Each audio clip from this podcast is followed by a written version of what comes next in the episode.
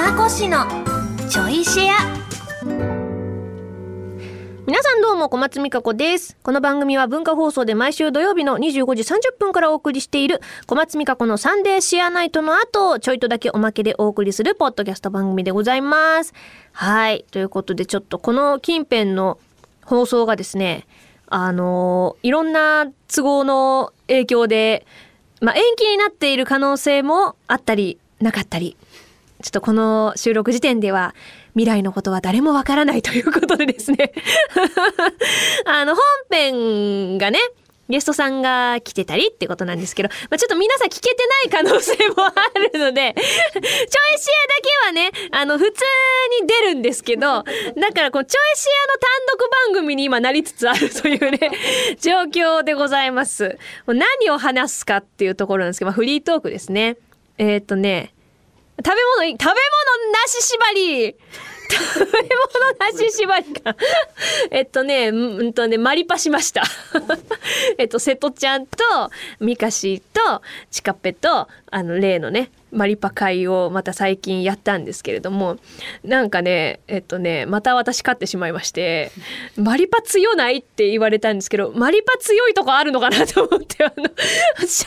直ねマリオパーティー今回初めてこの4人でやるにあたって初めて買ったんですよ。前回、えっ、と、これより前にもう一回やってるんですけど、その時に初めて買ってプレイしたので、あ、こういうミニゲームがいっぱい入ってるんだっていうのと、あ、こういうスゴロク系のゲームなんだなっていうのも、それで初めて知ったんですよ。で、基本的には、あの、いろんなコースがあって、まあ、すごろくで、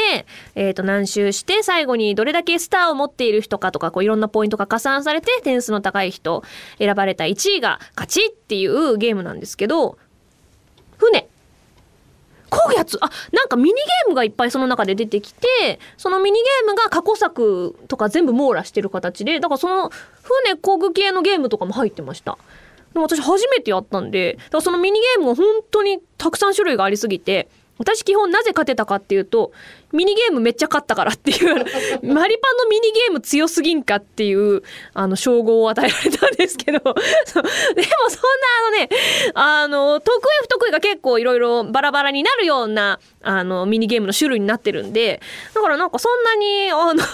あれなんですけどその一強になる可能性は全然ないんですけどでもなんかね、すごい面白いのが、まあ、もちろんそのすごろくのターンの時は結構頭を使うんですよ。何マスでここに行けるから、そのためにこっちのアイテムを使おうか、それとも、えー、一回ここは待って様子見ようかとかなんかいろいろ頭脳戦でもあるんですけど、なんかね、結構最終ターンになってくるともう頭脳戦どころかというか、なんかもう運ゲーになってきたりとか して、あのミニゲームの中でも結構みんなその頭脳戦だから脳みそ疲れ果ててきて、なんか、あの、通常だったらやらない失敗をみんなやりがちに最後はなってきて、そのおかげで私が勝てたりとかそういうね、展開があったんですけど、なんかね、その結構下克上が可能なゲームなので、あの、その女のドロドロ試合っていうのが本当にこのゲームはね、めちゃくちゃ面白いんですよ。みんなでこう、あの通話しながらねプレイしてるんですけど その通話しながらもうし、まあ、深夜までいかないですけどうん23時24時過ぎぐらいまでギャーギャー言いながら やってるのがめちゃめちゃ楽しかったですね。なんか多分これね1年ぐらい前からやっててえっ、ー、とねその時はマリパじゃなくて桃鉄だったんですよ。前もちらっと話したんですけど次は桃鉄だねみたいな感じでリアルに合わずに家の中から オンラインゲームで伝わってるっていうね。いやーなんか結構奥が深いから、本当に展開がね、面白すぎて、まあ、仕事にはしないししたくないんだけれども、配信してたらめちゃくちゃ盛り上がったね、今のシーンみたいな。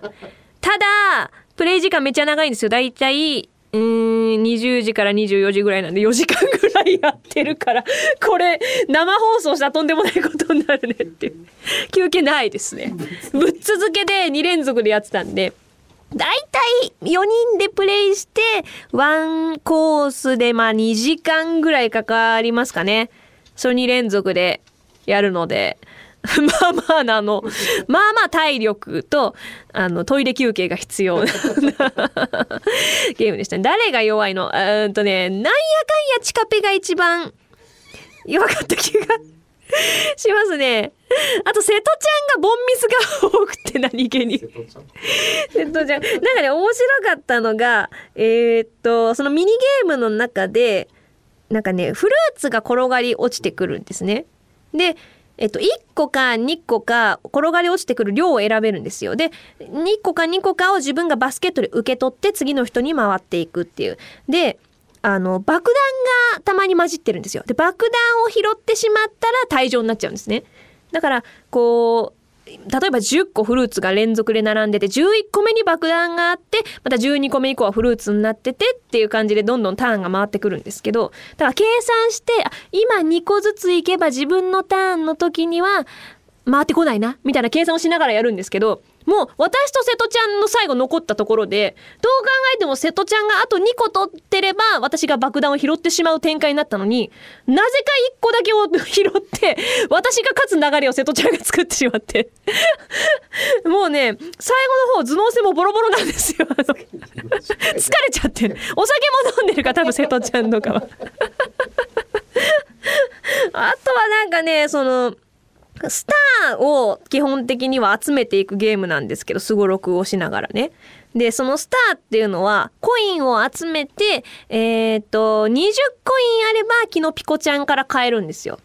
でもキノピコちゃんが結構ランダムでいろんなところに移動しちゃうのでそこにたどり着くまでが結構大変なゲームなんですけどでもたまにそのキノピコちゃん以外からスターを得る手段もあってお助けじゃないですけどテレサがいてテレサのゾーンに行くとテレサは人のところから、まあ、コインを奪ったりスターを奪ったりっていうことができるんですね。ただ、えっと、コインは無料で奪えるんですけどスターを人から奪うには50コイン使うんですよ。そう。でもそれを駆使して一番スターを持ってるやつからかっさらっていくっていう。そう。それをね結構あのふんだんに使って最後はどんでん返しを していくんですけど。あの、そこの、ほんともう、口で説明できない、これ。口で説明するの難しいんですけど、テレサ大活躍なんですよね。なんかね、うまいことこう、なんか、あの、あどのバランスで、スターがこの人一番多いんだけど、ミニゲームで一番勝ってるから後でボーナスでもらえるし、今誰から奪うのが得策かみたいなのを、こう、あの、嫌われ上等で 平等買うの上等でやっていくっていうのが非常に面白いゲームですね。これほんとでも配信でやったら面白いんだろうなと思いつつまあまあの長丁場なので イベント向きでもないというそう身内で楽しむには非常にねあの楽しいゲームですね。これいいな。でもなんかこんなことしてて日付変わってうわお誕生日だねとかってなったら最高にいいですよね、まあ、そんな予定はないんですけど。も 狙った、えー予定立てとけばよかったです。11月。あ日みんな空いてる。みんなとちょっと次またマリパ10日とかにやらないっつって。でもそれが私が最もヘイトを買った瞬間に あの誕生日迎えたら誰も多分祝ってくれない。そんな展開になりそうですね。さあどんなお誕生日になるんでしょうか。